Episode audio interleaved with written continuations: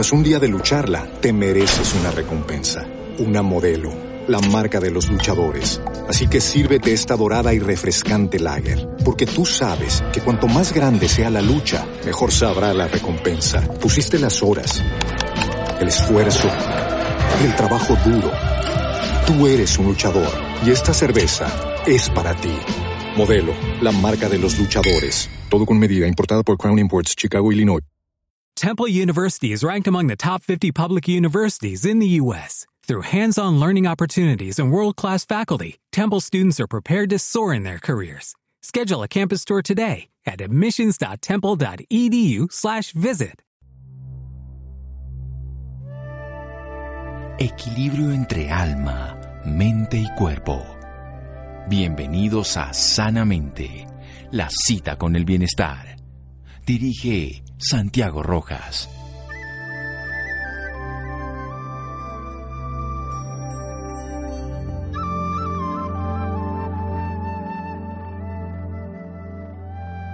Hola, muy buenas noches a todos nuestros oyentes. Soy Laura Ropero y como todos los viernes los estamos acompañando hoy para contarles sus historias de vida. En esta oportunidad tenemos con nosotros en la noche de hoy al señor Jairo Echeverry sobreviviente de un cáncer de colon, el cual fue diagnosticado muy tarde, algo que ha sido realmente difícil para él, ya que le ha tocado pasar por muchas cirugías y por diferentes procesos. Señor Jairo, muy buenas noches y bienvenida Sanamente de Caracol Radio. Buenas noches, Laura, muy amable por, por todo lo, lo que dices. Señor Jairo, para empezar, háblenos de su infancia. ¿Cuáles son los recuerdos más bonitos que tiene de ella? Bueno, pues eh, mi infancia es una infancia muy normal, muy pues como todos los niños de su de su época en el colegio. Yo salí del colegio San Bartolomé de la Merced, un colegio jesuita, por lo que tengo mucha formación, muy buena formación, digamos así, religiosa. Entonces, pues tengo pues mucha afinidad con Dios y con todo lo, lo que tiene que ver con la parte espiritual. ¿Cómo era su salud cuando era niño? ¿Qué recuerda usted o en su adolescencia?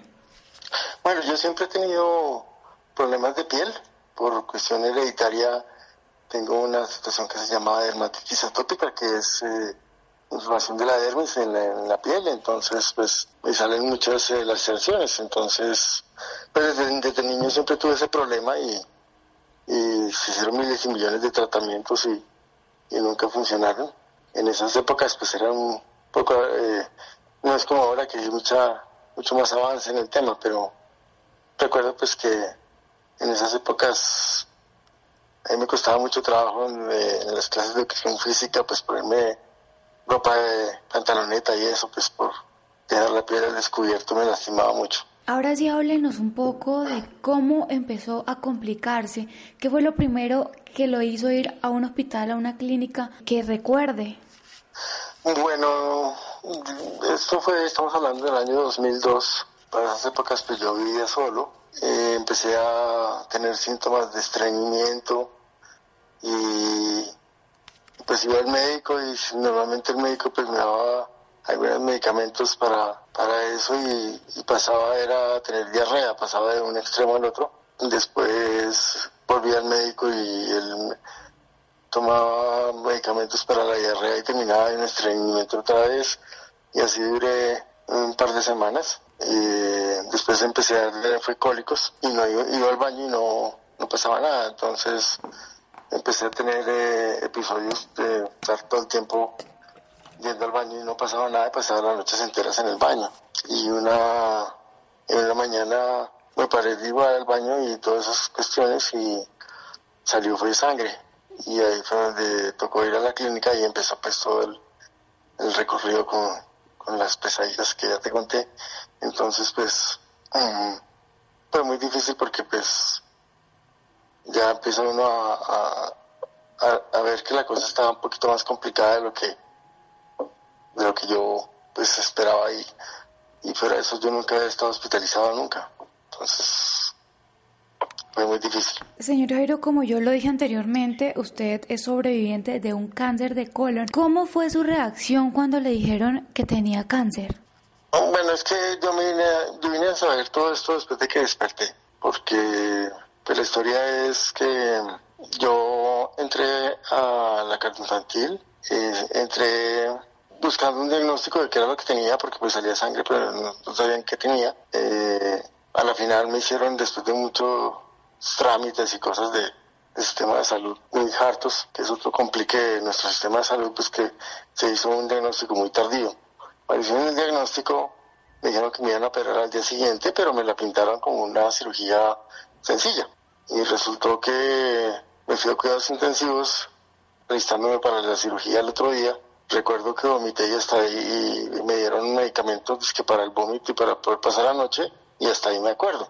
Yo me vine a despertar después de un coma inducido de 18 cirugías encima y muriéndome y todo eso. Yo me vine a enterar que todo había sido por un cáncer, cáncer, de colon mucho tiempo después de eso, que fue cuando yo ya estaba, digamos, eh, recuperándome de cuidados intensivos y ya, digamos, que ya podía medio comunicarme con las personas, porque yo no, pues después de semejante trauma tan grande, yo tuve pues todo clase de aparatos encima y no podía ni hablar. Tuve respirador artificial y todas esas cosas. Don Jairo, vamos a hacer un pequeño corte y ya regresamos hablando un poco más de su historia de vida aquí en Sanamente de Caracol Radio. Síganos escuchando por salud. Ya regresamos a Sanamente. Bienestar en Caracol Radio. Seguimos en Sanamente.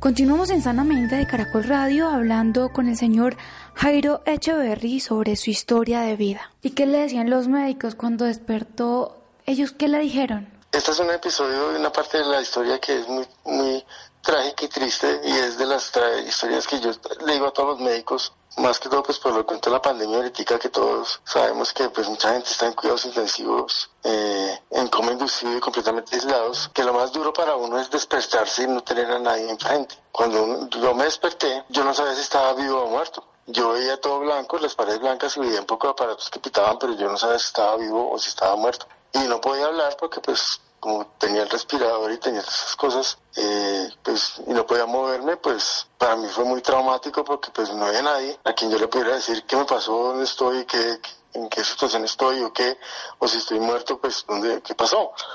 Nada, yo no tenía nadie a quien hablar y nada. Y lo más traumático fue que yo empecé a sentir un calor demasiado intenso por dentro que me quemaba y, y yo no podía ni gritar.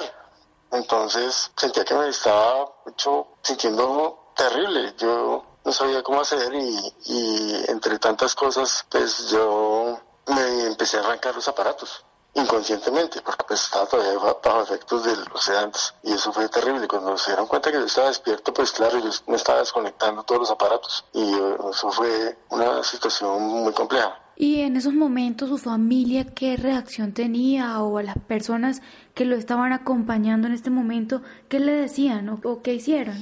Eh, para el caso mío, como yo tuve un problema que el colon literalmente explotó dentro, yo tenía un problema, de, problema séptico muy complejo, yo estaba completamente aislado. Entonces a mí no me podían visitar casi nadie, apenas por ahí de pronto mi mamá, mi papá, mi papá, mi mamá y, los médicos.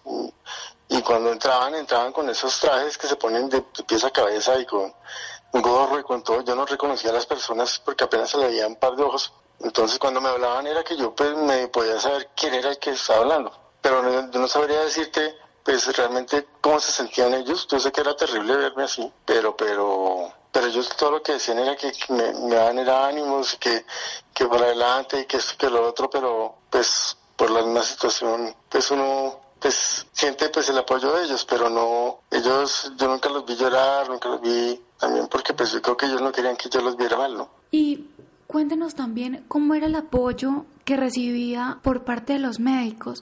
Pues afortunadamente después empecé a tener contacto con unos médicos maravillosos. Eh, si me hace el, pues puedo hacer un paréntesis para agradecerles a todos ellos, porque pues la verdad, cuando uno está vivo, está vivo es por ellos. O sea, ellos hacen realmente unas cosas muy maravillosas para que uno pueda volver a estar pues con su familia, con sus cosas, a veces expone mucho su propia vida ante las cosas como ahora de la pandemia por los pacientes. Ellos son unos héroes que realmente uno admira muchísimo y después de que uno le pasa todas estas cosas les tiene todavía mucho más cariño porque uno le ve a ellos muchas cosas. Una de tantas es el calor humano, porque pues todos los médicos ya de tantos años terminan siendo amigos de uno, confidentes de uno. Entonces uno le habla a ellos no solo de las cosas médicas, sino las cosas como uno las siente, como uno ve las cosas y, ellos lo entienden mucho a uno y eso es muy gratificante porque pues a uno lo, lo impulsan más a seguir adelante, seguir luchando, seguir viviendo y seguir dando todo para pues para salir adelante uno se vuelve también un orgullo para ellos porque pues ellos lo ven a uno como un logro. Señor Jairo, usted nos contaba que tuvo varias cirugías. ¿Cómo fueron todos esos procesos? ¿Esas cirugías se las hicieron antes de que usted despertara o después también le hicieron varias cirugías? ¿Cómo fueron esos procesos? Bueno, fueron ambas cosas. Primero, pues como te cuento, yo entré a un coma inducido.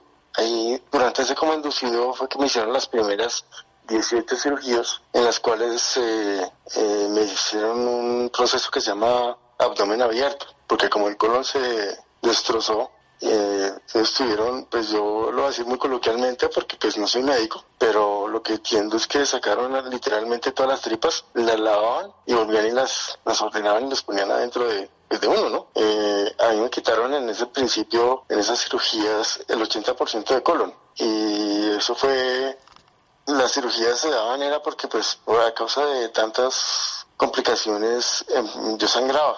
O sea, me hacían las cirugías y todo eso y volvían y, ponían todo, digámoslo así, y se llevaban y todo. Y yo tenía hemorragias internas otra vez y tenía que volver a abrir, volver a mirar, volver a hacer todo, volver a sacar todo, volver a mirar, lavar otra vez todo y hacer la cirugía y volver otra vez como armarme otra vez pues todo en su puesto. Entonces, pues obviamente yo perdí mucha sangre. Yo acabé con el banco de sangre de la carga infantil. Y eso fue terrible porque pues yo cuando estuve técnicamente muerto, estuve muerto fue por porque perdí la sangre. Yo estuve eh, pues sin sangre. Entonces entraba en paros cardíacos era por, porque no tenía mm, sangre en el, cuerpo. Y pues me ponían a hacer transfusiones y todo eso y, y lograron revivirme y volví ahí y seguía eh, con vida, pero, pero fue por pérdida de sangre casi todas las veces. Usted me dice que desde muy niño fue muy apegado a Dios. ¿A qué se aferraba en ese momento? Bueno, yo, mi, mamá es muy devota a la Virgen de Fátima y ella y a los caballeros de la Virgen todo eso. Y yo recuerdo estando en cuidados intensivos, ya estando despierto, ya después de las primeras cirugías, eh, estando despierto, mi mamá llevaba una medallita de la Virgen de Fátima y me rezaba a mí todos los días. Y me acuerdo que ella cogió la, la, medallita y me la pegó literalmente en la cama de la UCI. Y yo la alcanzaba a ver, las pocas cosas que yo podía mirar, yo de reojo miraba y yo la veía. Y todo el día yo me la pasaba mirando a la Virgen de Fátima. Y yo rezaba. Y cuando mi mamá llegaba rezaba y después, estando ahí solo, yo también le rezaba. Y yo le pedí a la Virgen que, pues que si yo todavía tenía cosas que hacer en este mundo, pues, pues las, pues me dejara vivir, o si no, pues que ya, pues dejara irme porque pues yo estaba muy agotado, ya sin fuerzas, ya estaba muy, mucho dolor. Entonces yo le dije, si yo tengo algo que hacer, déjeme vivir, solo déjeme morir, pero no me dejé como en intermedio porque yo ya no, no aguantaba más. Y desde ahí fue que empezó como a darse un milagro porque inmediatamente empecé a progresar y a salir de todos los, todas las complicaciones a una velocidad impresionante que los médicos ni la creían. Entonces dio para, para que yo pues, como más ánimo para salir de todo, porque los médicos no me, no me daban mucha expectativa. La expectativa mía era en principio de cinco años de vida, si salía bien vivo pues de todo esto, pero pues que me iba a costar mucho trabajo y muy posiblemente no iba a caminar, que muy posiblemente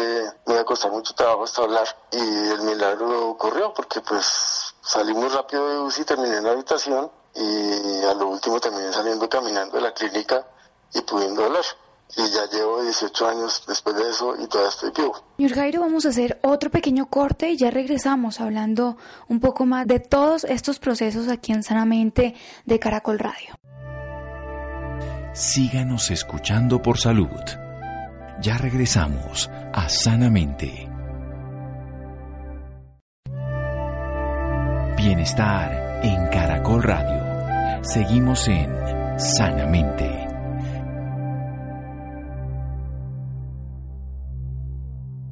Continuamos en Sanamente Caracol Radio hablando con el señor Jairo Echeverry sobre su historia de vida y sobre todos los procedimientos por los que tuvo que pasar. ¿En algún momento pensó que no podía más? Claro, pues la verdad, la verdad, y yo te confieso, durante todos estos años muchas veces han pasado que me he sentido agotado y ya como sin alientos. yo he tenido varias recaídas después de esto porque ha sido todo un proceso muy difícil y muchas veces uno se siente ya sin ánimos de seguir y porque ya no tiene fuerzas porque ya pero la vida le va mostrando a uno que, que a veces las cosas siguen y uno tiene que seguir ahí sí o sí.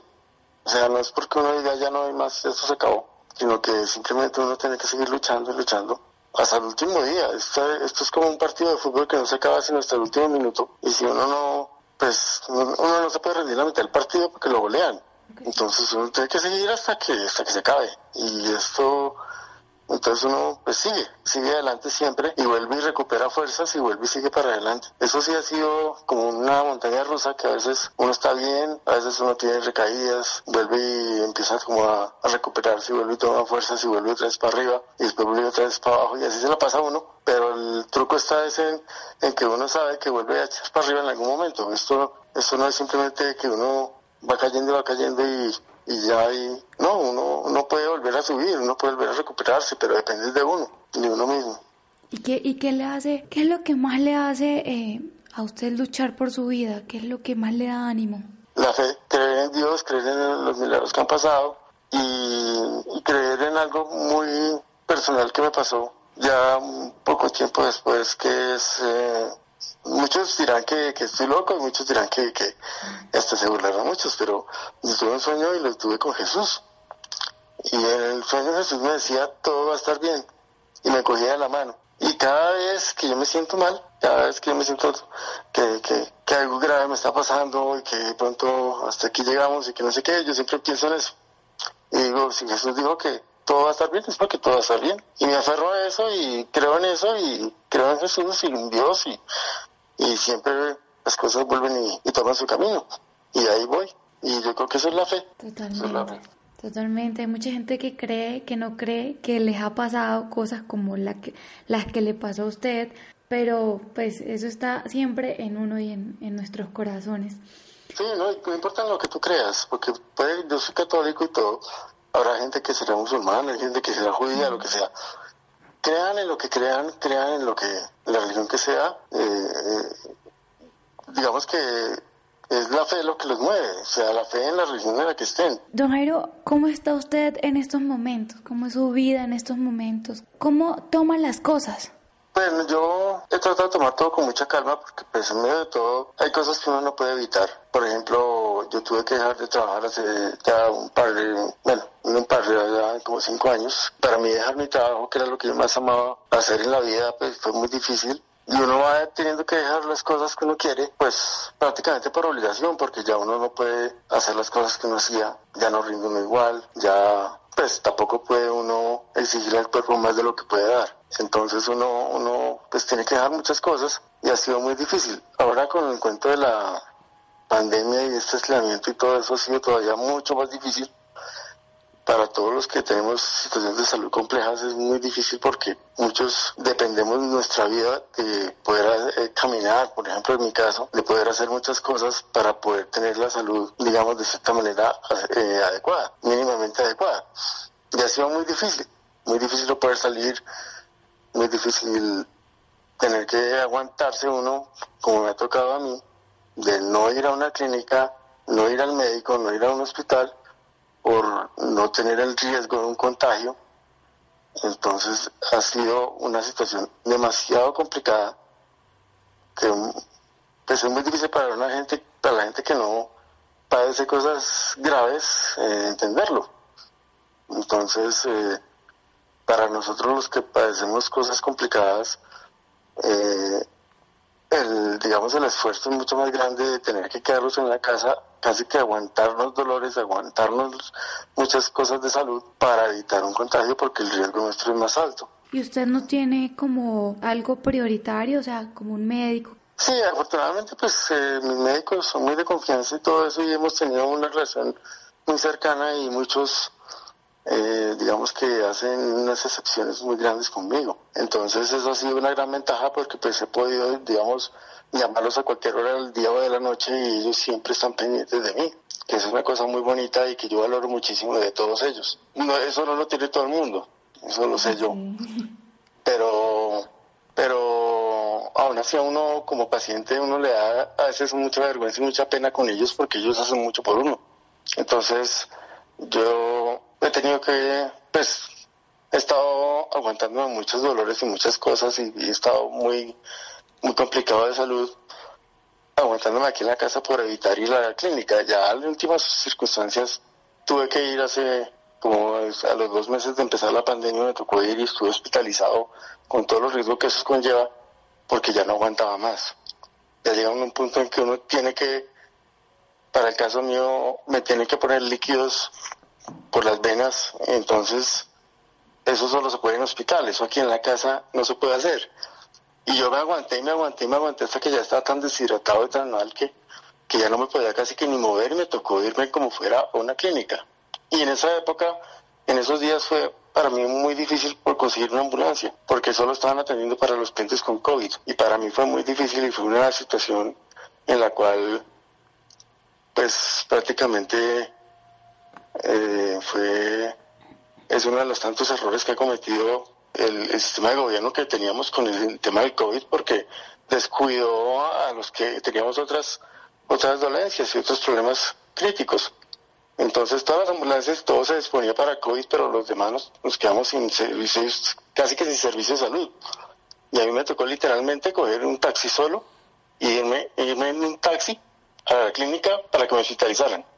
Calcula eso porque las ambulancias no llegaban. Todos preguntaban que si era por COVID, y si era por COVID, entonces sí venían, y si no, entonces nadie venía. Y terminé pidiendo un taxi. ¿Y quién Pero bueno, antes, de todo esto de la pandemia, pues era muy también un poquito complicado porque pues, pues es difícil tener que llegar uno a la clínica y estar ahí en urgencias y todo ese rollo, aunque a mí me atienden siempre muy fácil y muy rápido, porque pues para uno llegar allá en esas situaciones tan críticas es muy difícil, muy, muy difícil. ¿Y quién era su apoyo en esos momentos? ¿Quién fue su apoyo más grande?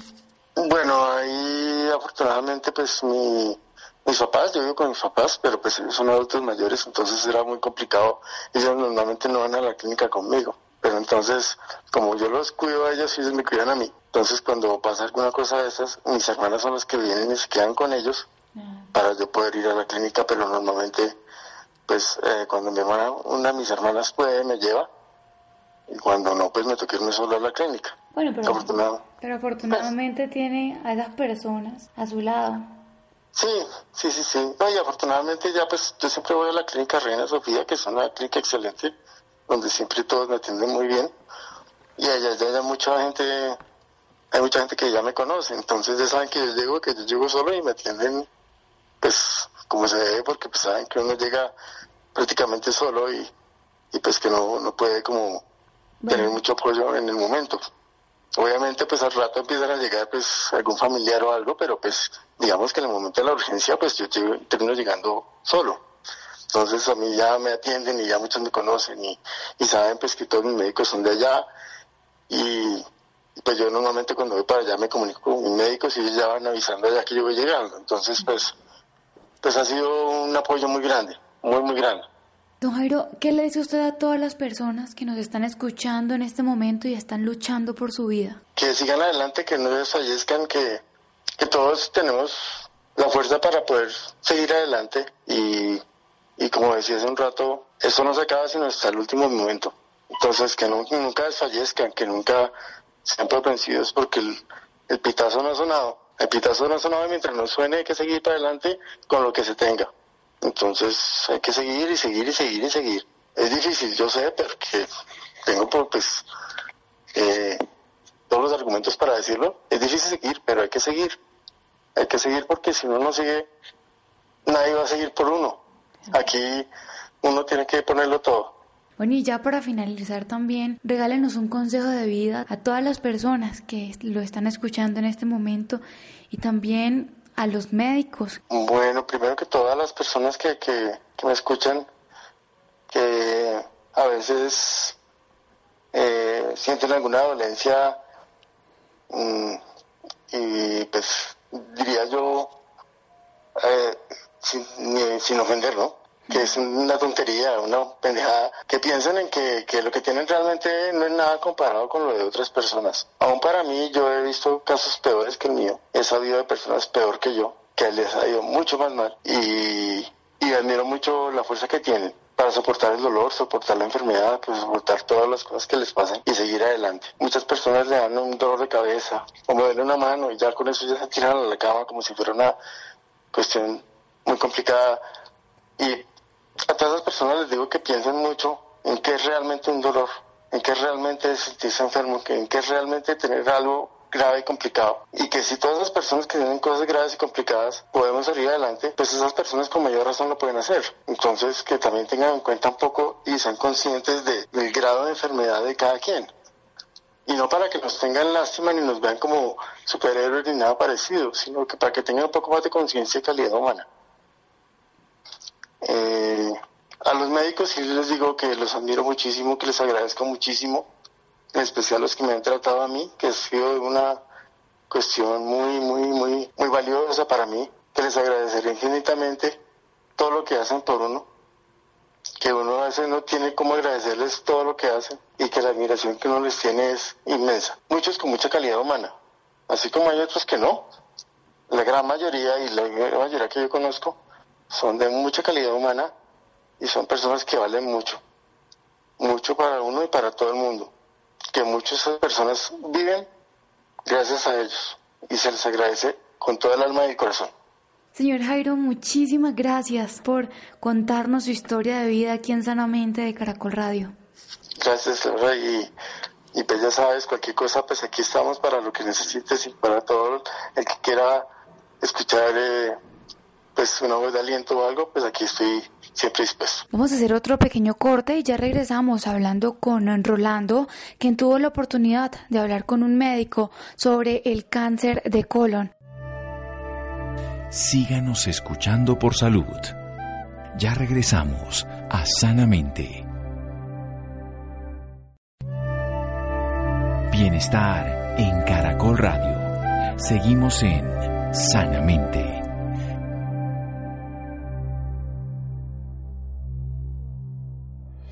Continuamos en Sanamente de Caracol Radio hablando con Rolando, quien tuvo la oportunidad de hablar con un médico sobre el cáncer de colon. Rolando, muy buenas noches. Buenas noches Laura y también para todas las personas que nos escuchan a esta hora en Sanamente. El cáncer de colon es el tercer tipo de cáncer más común en todo el mundo y la segunda causa principal de muertes relacionadas con cáncer, entre hombres y mujeres. Durante estos días de confinamiento es necesario insistir en una alimentación saludable, le puede ayudar a disminuir el riesgo de cáncer de colon.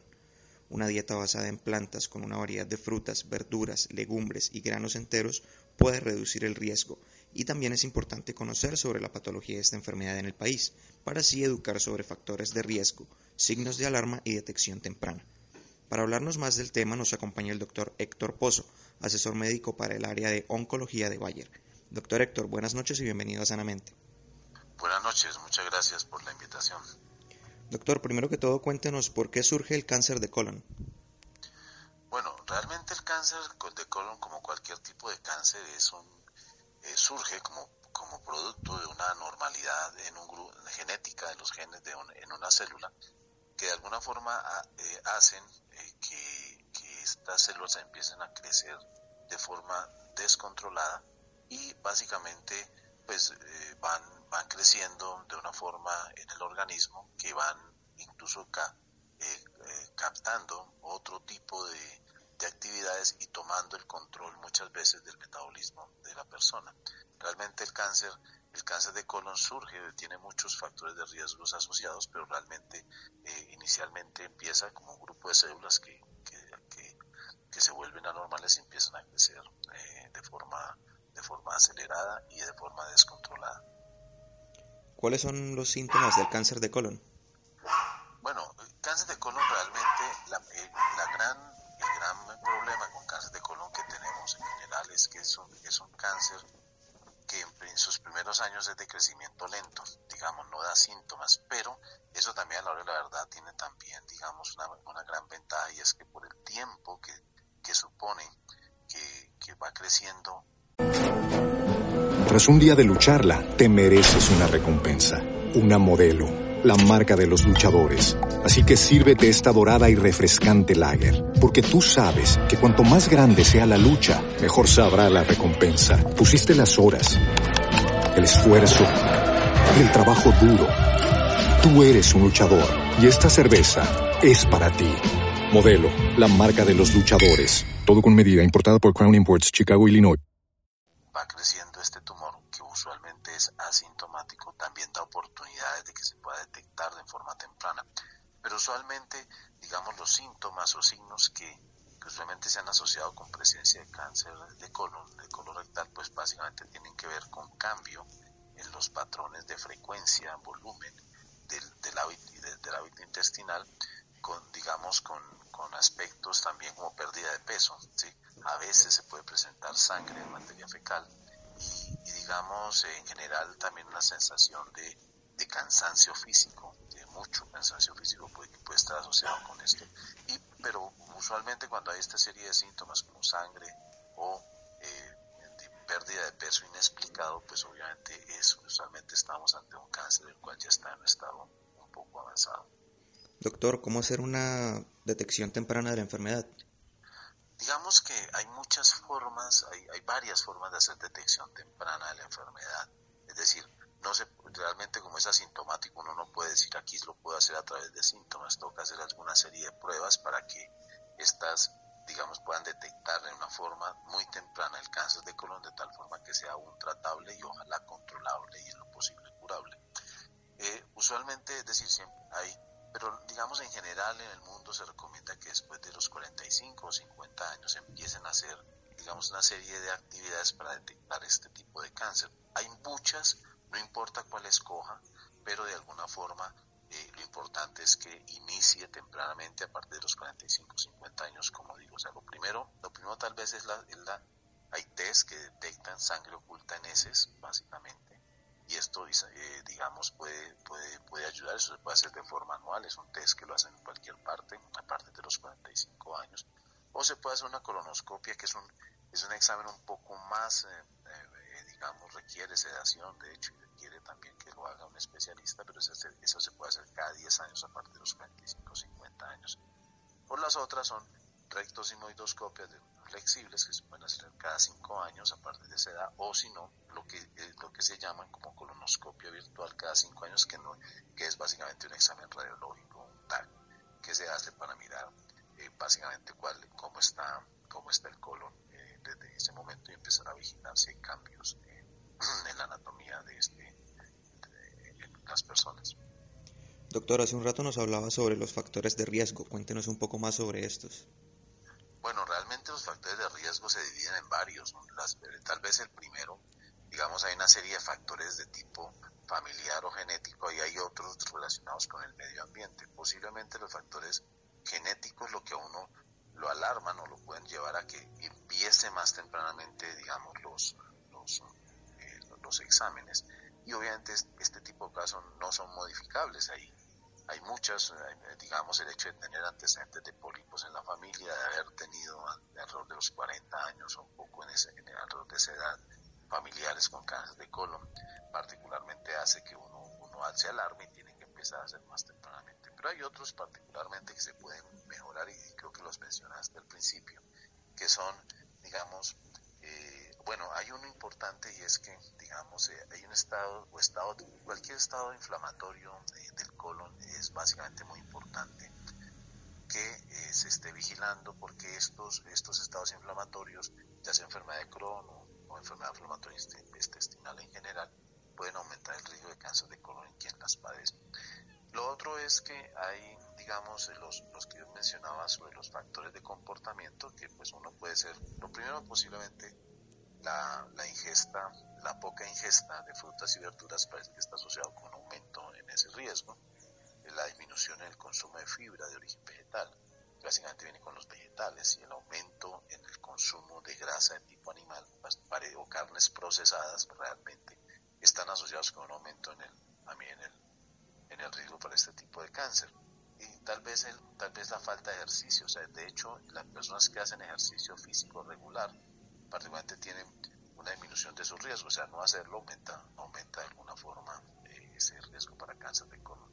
Hay, digamos, una, una, una triada, una, una serie de enfermedades que están asociados realmente con, con ese aumento en ese riesgo que son la diabetes, el sobrepeso y la obesidad, que realmente pues están, eh, los diabéticos tipo 2 tienen generalmente más riesgo de presentar cáncer de colon, lo mismo que aquellos que tienen sobrepeso después de, tener un índice de masa corporal por encima de 27 o 28.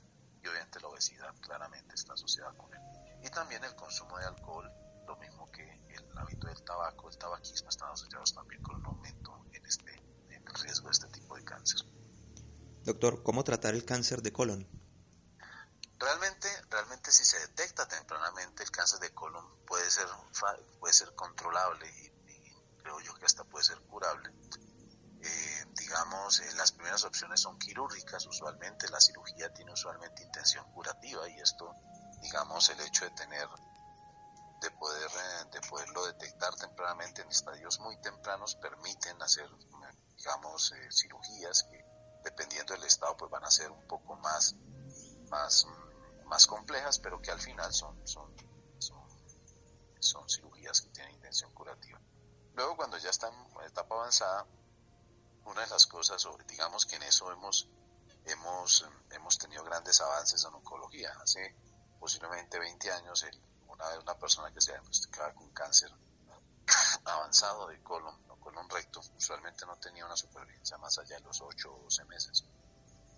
Hoy en día estos pacientes pueden tener incluso 6 o 7 años de supervivencia, incluso con cáncer de tipo metastásico. Y esto se debe a que ha habido, digamos, un gran, un gran progreso en los últimos años este, en el tratamiento de estos tipos de cáncer, que básicamente empiezan con quimioterapia, hoy en día también están, digamos, está, se, parece que la inmuno, inmunooncología va a jugar un papel muy importante en el, en el mejoramiento de la supervivencia y luego vienen terapias de tipo dirigido que pueden ir incluso en segunda o tercera línea y de acuerdo al cierto perfil genético que se le haga a estos tumores se pueden dirigir mucho mejor los tratamientos aumentando obviamente la eficacia y como digo la supervivencia en estos pacientes. En eso es uno de los tipos de cáncer que posiblemente hemos mejorado en los últimos 20, años en el, en el mundo.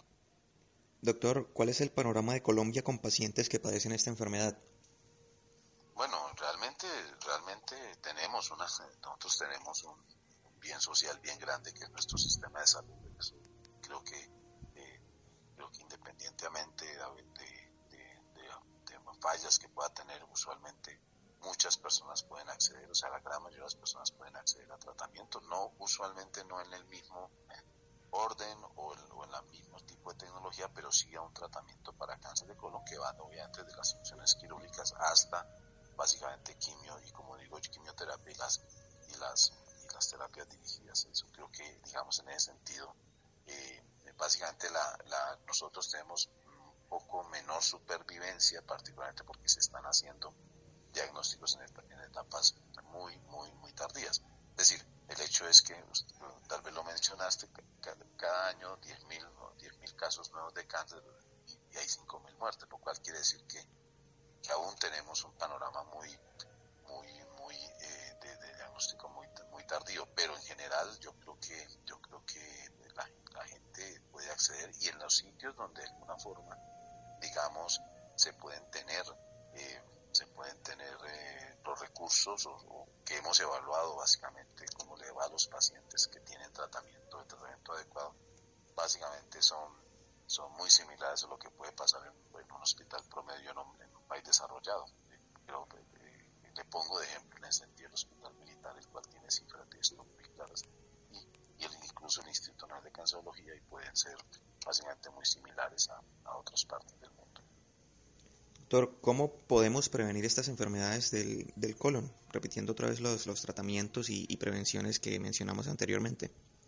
Pues mire, la, la, prevención tiene que ver básicamente con el cambio de ciertos, de ciertos hábitos de vida. Yo creo que el mantener una dieta sana, como lo mencionaste al principio del programa, de esta nota, eh, basada, pues, basada o, con mucha base en consumo de frutas y verduras. Eh, y aparte de eso, mantener el peso, hacer ejercicio regular y evitar alcohol y tabaco. Yo creo que estos son básicamente, digamos, aspectos que pueden ayudar a prevenir este, este tipo de cáncer. Y obviamente, una vez, una vez eh, empezar, empezará muy tempranamente, a partir de los 45 o 50 años, hacerse pruebas de detección más tempranamente si hay antecedentes familiares y obviamente hacer los tratamientos, eh, digamos, según el estadio y, van, van, según el estadio de avance de la enfermedad, van seguramente a hacer, pueden ayudar a contener este problema que, como bien lo dices, es el tercer cáncer en hombres, es el segundo en mujeres,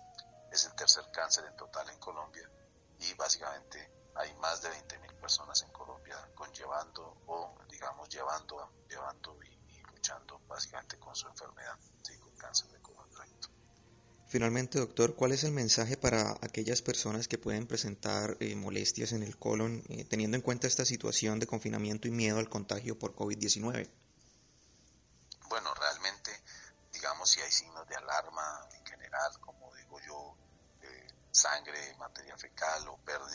Peso, yo creería que lo más importante es que puedan consultar básicamente con su, su EPS o con su médico, particularmente para que inicien el estudio. O sea, hoy en día yo creo que en eso, en eso como sistema de salud se ha avanzado tremendamente, se llevan a cabo los protocolos de seguridad, no hay que tener, digamos, si uno lleva bien los protocolos de seguridad, no hay que tener miedo de entrar en contacto con el, sistema o con, el hospital o con su, con su EPS, siempre y cuando obviamente mantenga, eh, mantenga los preceptos de, digamos, de contención de la enfermedad, como son el uso de, el uso de mascarillas eh, adecuadas, el lavado de manos y, particularmente todo lo que tiene que ver con distanciamiento social, que particularmente han sido los que más han, mostrado mayor eficacia en la reducción del riesgo para la COVID-19.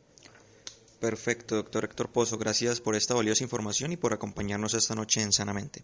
Muchísimas gracias Rolando y muchísimas gracias también a todos nuestros oyentes por acompañarnos una noche más aquí en Sanamente de Caracol Radio.